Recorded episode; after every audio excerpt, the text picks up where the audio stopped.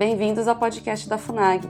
O primeiro painel do seminário Diplomacia do Agronegócio abordou a política comercial do agronegócio brasileiro. Sobre o assunto, vamos ouvir a palestra do secretário de Política Externa Comercial e Econômica do Itamaraty, embaixador Norberto Moretti. Obrigado. Saúdo a todos, muito especialmente ao ministro de Estado, ao deputado, aos meus colegas de mesa. O ministro de Estado fez boa parte do meu trabalho com a, com a amplitude e a, e a completude da sua eh, intervenção inicial, de modo que me facilitou um bocado a vida. O que uh, eu gostaria de fazer na minha intervenção uh, é talvez complementar determinadas uh, informações ou aspectos que o ministro mencionou na sua fala e talvez detalhar dois ou três aspectos que ele também mencionou. O primeiro, mas antes de, de fazer isso, eu queria, se o ministro me permitir, comentar brevemente o que a mim pareceu um elemento de especial importância da intervenção do deputado, que é o Itamaraty, nesse caso, a secretaria que eu dirijo, e ainda mais particularmente o Departamento de Promoção do Agronegócio, de um, de um instrumento, né? ou seja, e um instrumento não só, digamos, para promover o agronegócio, que é evidente, mas promover o bem-estar, o interesse, a qualidade de vida do nosso cidadão, de quem, do nosso concidadão, do, do eleitor, do contribuinte, é, porque é, o Estado não tem sentido se não for a serviço é, da sociedade de quem o mantém. De modo que o ministro, desde o início do seu mandato, nos deu muito claramente essa instrução e nós temos a, a, a, tarefa de traduzir isso no dia a dia do nosso trabalho, das formas as mais variadas, no Brasil, ou seja, em contato naturalmente com as forças produtoras, é, mas, é, dada a nossa digamos, capacidade, competência própria, é, no exterior, de novo, em muitos foros e de muitos modos. De modo que, deputado, o senhor, eu tenho a certeza de que essa instrução muito firme nós recebemos do ministro desde o momento e estamos fazendo o melhor possível para executar e conte conosco, por favor. E nós temos tido um, uma, um diálogo muito frequente e estruturado com a frente parlamentar. nós iniciamos um programa de reuniões uh, que acontecem mais ou menos uma vez por mês, uh, num cronograma já estabelecido, multitemático, e a, a, digamos, a avaliação que nós estamos tendo, estamos tendo dessa conversa estruturada é, é, muito positiva, de modo que a disposição aqui é, é absolutamente eh, firme de continuar nesse processo de diálogo permanente. Mas, como eu dizia, eh, a contribuição que eu gostaria de fazer é elaborar alguns elementos que o ministro mencionou na sua intervenção inicial eh, e detalhar alguns deles. O primeiro eh, tem a ver com a nossa atuação no foro multilateral, muito especialmente na OMC. E comentar aqui um aspecto que o ministro mencionou, de reforma da OMC. Como os senhores sabem, já há algum tempo há um esforço de reforma da organização.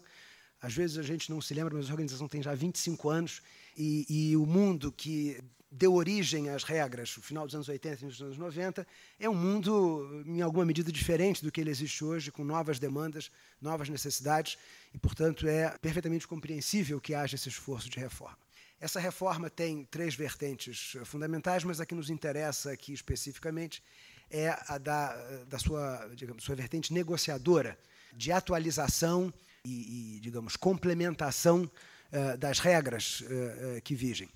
E nessa, nessa vertente há um, uma oportunidade importante, relativamente nova, de nós termos êxito num objetivo que nós perseguimos ah, desde sempre, que é a reforma das regras que se aplicam ao comércio agrícola.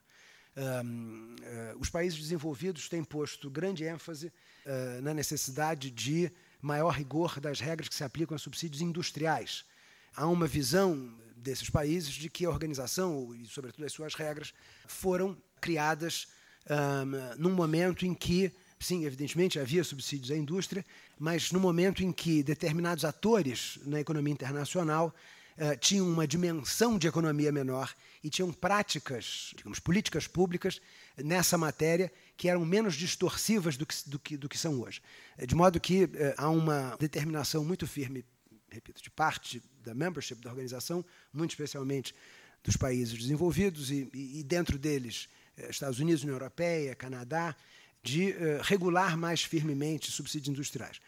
E por que eu digo que surge para nós uma oportunidade? Porque nós dizemos aos nossos parceiros do mundo desenvolvido, muito bem, o Brasil, ao Brasil também interessa é, introduzir maior rigor é, na subsidiação de bens industriais, mas é, é simplesmente inaceitável, de vários pontos de vista, de equidade do próprio comércio internacional, que se faça um esforço político importante no sentido de regular é, subsídios à indústria e não façamos um processo, ou não, não avancemos é, de modo simultâneo e com a mesma é, ambição no que diz respeito a é, subsídios agrícolas.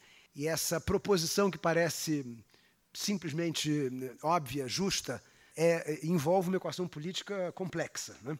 Eu acabo de voltar da reunião de ministros do Comércio e de Economia Digital do G20, e foi esse, ao lado de um outro que não nos interessa aqui propriamente, a batalha principal. Né? E o nosso objetivo era justamente esse, de garantir o tratamento equilibrado uh, desses dois temas. E nós tivemos, uh, dentro de condições algo difíceis, êxito no sentido de garantir que a expressão de uma opinião, de uma visão majoritária dos membros do G20 em favor uh, da uh, reforma das regras que se aplicam ao comércio agrícola e, uh, nessas regras, aquelas que se aplicam à subsidiação, a subsídios, à subsidiação. Não foi possível, seja para nós, seja para os países desenvolvidos que buscam, como eu dizia, maior rigor nas regras aplicáveis a subsídios industriais, uma posição consensual de todos os membros do G20, porque, de novo, é uma das das batalhas mais, mais duras, mais intensas nesse momento, no, no plano comercial. Mas nós tivemos um, um avanço importante, uh, se comparado, sobretudo, ao que se obteve no G20 no ano passado, na, na, reunião de ministros de Mar del Plata, em que quase ou nada se disse a respeito. Nós obtivemos o registro, eh, repito, de que uma, de uma opinião majoritária das, das 20 principais economias do mundo uh, reafirmam, afirmam a importância de melhorar, de aperfeiçoar as regras aplicáveis ao comércio agrícola e nelas no que, o que diz respeito a subsídios. Eh, e aqui, deputado, se o senhor me permite, o ministro me permite, é um exemplo claro do trabalho diplomático posto a serviço do interesse do homem, da mulher, do, do cidadão e da cidadã brasileira. Porque aqui parece, às vezes, uma negociação ou uma, uma conversa meio esotérica, em algum salão distante do mundo, né? É, nesse caso bastante distante, porque era no Japão, para nós pelo menos, e a minha voz decorre de uma gripe que, eu piorei, que piorou nesse, nesse ida e vinda longa de, de aviões, etc. Mas que tem, que tem se, se nós tivermos êxito, ou seja, esse trabalho, às vezes, penoso, eh, não é tedioso, eu devo confessar às vezes, eh, mas que, que resulta concretamente na abertura de mercados que tem, de novo, efeito uh, benéfico para uh, pessoas com CPF, não é, com empresas com CNPJ, e, portanto, é isso que também anima o nosso trabalho. Essa batalha, nós não devemos ser ingênuos, essa batalha está longe de ser terminada, essa é uma batalha uh, que vai se prolongar ainda por algum tempo. Nós temos, no final de junho, a, a, a, reunião de cúpula do G20, em que, de novo, esse tema vai, vai se pôr. nós, delegação brasileira, temos feito um trabalho muito intenso de coordenação com outros grandes exportadores agrícolas do mundo desenvolvido e também do mundo em desenvolvimento. Eu acho que temos o direito de nos orgulharmos em alguma medida, eh, porque nesses esforços, tanto em Genebra quanto no G20, eh, não fosse o, o empenho permanente do Brasil de mobilizar esses, esses países, um, nós acho teríamos tido uh, menor êxito do que tivemos. O êxito que nós tivemos não é o êxito que nós queremos, nós estamos ainda distante de obter o que nós queremos efetivamente, que é uh, uma, digamos, a, a, a, construção de uma massa crítica que jogue todo o peso político em favor de um, de um maior rigor nas regras que se aplicam aos subsídios agrícolas, mas nós estamos avançando nessa direção. E repito, a ênfase que eh, boa parte da, da, dos membros do MC está pondo em subsídios industriais nos dá uma oportunidade singular uh, de nós avançarmos nesse nosso interesse que, que é fundamental. Um, um, outro elemento que, que eu queria destacar na nossa atuação no âmbito multilateral e, e que aí, digamos, reúne várias vertentes da nossa atuação, inclusive desse trabalho cotidiano que, fazem as embaixadas, que, como recordava o deputado, é fundamental ah, no nosso trabalho de eliminar barreiras, de, um, de identificar barreiras e de eliminar barreiras, é o acompanhamento das, da, da, política não é, agrícola uh, e de medidas uh, nessa área que vão sendo tomadas pelos vários países e que, além de permitir o diálogo bilateral não é necessário, gestões, o diálogo, a repetição da demanda pela eliminação dessas barreiras, alimenta a nossa missão em Genebra é, no funcionamento regular dos vários comitês uh, da organização relevantes aqui para o assunto que nos reúne, muito especialmente o Comitê de Agricultura e o Comitê SPS de Medidas Sanitárias e Fitossanitárias, onde uh, nós nos valemos das, das, das ferramentas que há, uh, num caso, perguntas e respostas, no outro, um instrumento, um mecanismo que existe nos acordos que se chama de preocupações comerciais específicas, na quais nós um pouco provocamos né, os nossos parceiros a, a, quando nada explicar, e a partir da explicação eventualmente insuficiente, uh, se envolver conosco em esforço de uh, mitigação, remoção uh, dessas barreiras. É um trabalho que não é que não aparece na imprensa, não aparece no jornal, na televisão, que é o trabalho cotidiano dos nossos diplomatas, em alguns casos, e de adidos agrícolas do MAPA, nas nossas embaixadas, mas que é fundamental e, e, de que uh, resultam benefícios uh, concretos. Do, um, exemplos recentes dessa atividade, por exemplo, na última reunião do comitê de SPS, nesse caso, nós manifestamos preocupações específicas sobre medidas da Indonésia na área de carne bovina, União Europeia em carne de frango, Panamá em carne de bovina e de frango, e, paralelamente, com um grande número de parceiros, usando uh, a oportunidade da reunião para, de novo, seguir nesse trabalho de demanda por uh, redução e eliminação de barreiras. Eh, não vou me estender, o ministro pôde mencionar o trabalho nosso também na área de solução de controvérsias. Quando todos esses mecanismos não funcionam, nós nos vemos forçados a recorrer ao mecanismo de solução de controvérsias para obter, portanto, a, a correção de medidas que nós julgamos incompatíveis com as obrigações desses nossos parceiros ao amparo dos acordos, e temos tido um, êxito também nesse esforço. Menciono apenas um mais recente, um, na, no setor de carne de aves, com a Indonésia, em que nós obtivemos vitória em Genebra. Estamos discutindo uh, medidas de implementação uh, da, da, decisão do painel. Queria, para não me estender, mencionar uh, um outro tema muito importante que o ministro também introduziu, que é o tema da imagem. Como dizia o deputado, eu acho que já está claro que, para além de preocupações é, que possa haver, preocupações fundadas, está claro já, e acho que aqui nós não sofremos nenhum delírio persecutório, já está claro que nós temos sido vítimas de uma, uma campanha, não, de várias campanhas, né? Ataques, diz a embaixadora Márcia Donner, que não parecem necessariamente movidas pela preocupação genuína, não é?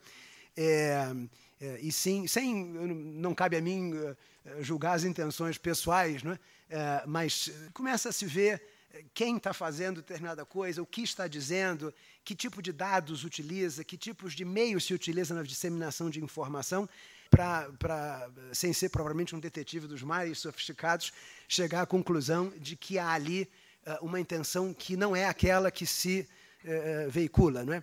Um exemplo muito recente que todos acompanhamos de um, de um proprietário de uma cadeia de supermercados na Suécia que, tomado de um furor ambientalista e de preocupação com, com a sustentabilidade ambiental e social da agricultura brasileira, resolveu é, parar de comprar produtos brasileiros depois que teve conhecimento, certamente equivocado, eh, de decisões do governo brasileiro no que diz respeito ao uso de pesticidas.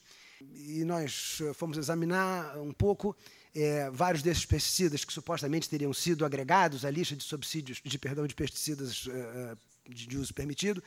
Tratava-se, na verdade, da atualização do nome científico de vários desses pesticidas. Então, é, é, é um, é um misto, muitas das vezes, no melhor dos casos, de, de, de má informação, supondo ainda a boa-fé, com um, um, um ativismo que persegue outros propósitos uh, que não aqueles declarados. Então, apenas para dar um, um exemplo muito, muito recente uh, e de um fenômeno que, que os senhores conhecem melhor do que eu, e em resposta a isso, e também por uma, por uma instrução do ministro logo no início do seu uh, mandato aqui, a, a, do seu período à frente do Ministério, nos deu, nós terminamos em diálogo com uh, o mapa em diálogo com o setor privado, em diálogo com a Apex, uma, uh, o que nós chamamos de uma estratégia de imagem, uh, de disseminação, de promoção da imagem, mas não um exercício produzir informação chapa branca para enganar alguém, não. É para correção não é, de, de informações equivocadas, mentirosas muitas das vezes, nós devemos ser francos, é, que simplesmente não correspondem à verdade. Então nós uh, terminamos essa de conceber essa essa essa estratégia que foi objeto de consultas, repito, a esses órgãos que eu mencionei, instituições e também de consultas internas no Itamaraty. E o nosso objetivo é, é simples, mas não, nem por isso desimportante. Uh, ou melhor, a, a, estratégia é simples, mas nem por isso uh, esperemos ineficaz. É energizar, melhor utilizar a, a nossa rede de postos no exterior como, digamos, é, é, sensores, não é? vetores de captação, de identificação de informação mentirosa, fake news, errada, e de forma mais ágil, de forma mais completa, e dotar a nossa rede de postos, mais do que nós já fazemos hoje, dos meios de informação de responder tempestivamente a, a, a esse tipo de, de ação. E aqui nós estamos diante de um desafio muito importante, porque em algum grau, nós vamos estar correndo atrás do prejuízo. Né? Porque eh, depois que uma medida dessa é tomada, e ela é de, por exemplo, como essa que eu dizia do, do dono de, de, de, supermercados da Suécia, e ela é tomada, é, desfazer isso, não é? É, explicar depois ao leitor do jornal, ao consumidor, ao cliente do supermercado, que aquela medida, é, no mínimo impulsiva, no mínimo baseada em informação incompleta, não corresponde à verdade, nós, de algum modo, já estamos correndo atrás do prejuízo. E é infeliz, mas é uma realidade para, de algum modo, mitigar esse correr atrás do prejuízo inerente a, a, a esse tipo de campanha, né? a estratégia tem uma vertente também, no bom sentido da palavra, ofensiva, ou seja, tentar uh, se antecipar aos fatos uh, e ativamente, ativamente e sistematicamente uh, disseminar informação correta. De novo, nós não estamos, a, a, nós não estamos aqui para mentir para ninguém, não é? informação correta que não encontra lugar nas mídias sociais muitas das vezes. Não é? Então, por exemplo, eh, eu apostaria algum dinheiro de que muito pouca gente sabe que 60% do território brasileiro hoje é preservado, né? É, que nós tivemos a, a, o aumento da produção agrícola que nós tivemos com um aumento quase que marginal do uso da terra. Então, apenas um exemplo, é, digamos, de como nós temos um trabalho a fazer de é, ativamente é? e sistematicamente e nos antecipar por meio da difusão uh, dessa informação que muitas das vezes, repito, não chega. E também não sejamos ingênuos, não será simples, faz, simples fazer chegar. Né? Porque não necessariamente os mesmos meios que divulgam informações equivocadas, uh, mentirosas, lacunosas, etc., ultrapassadas, terão a mesma disposição para divulgar e disseminar informações, porque simplesmente muitas das vezes não dá ibope. Muitas das vezes o, o chique, não é? o, o elegante, o, o, que as pessoas querem ouvir é o contrário. É dizer não é, que no Brasil se desmata violentamente, que estão destruindo tudo, matando as pessoas, etc. Portanto, é preciso, muitas das vezes, uma certa coragem desses meios para divulgar informação correta, criteriosa. Portanto, há uma, também há um desafio de persuasão também. Ou seja, nós vamos ter de ser, uh, digamos, muito sólidos uh, e muito sistemáticos na, na proposição desse tipo de informação para ajudar de algum modo, a, a esses disseminadores de informação a disseminar, é, a difundir informação correta a esse respeito. É, de novo, eu teria, eu teria um, um, bocado mais a dizer, mas entendo que nós já estamos avançados na hora.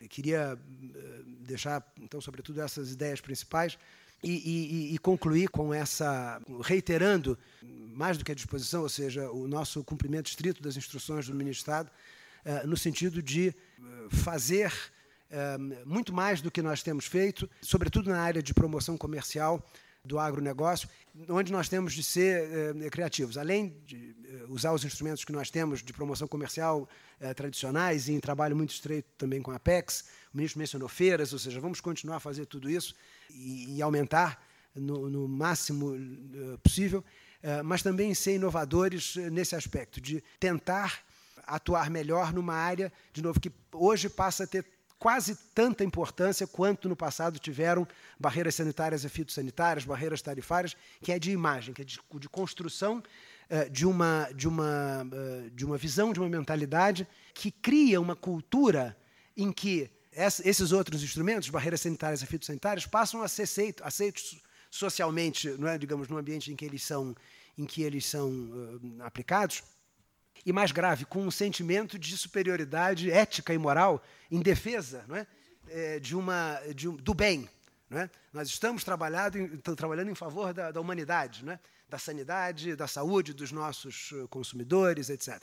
É, é, essa é uma, eu acho que é uma batalha do século XXI né, é, que nós uh, temos de ganhar uh, necessariamente. Eu agradeço uma vez mais a oportunidade uh, e, de novo, caso haja interesse, estou mais que disponível para as perguntas que vêm. Muito obrigado.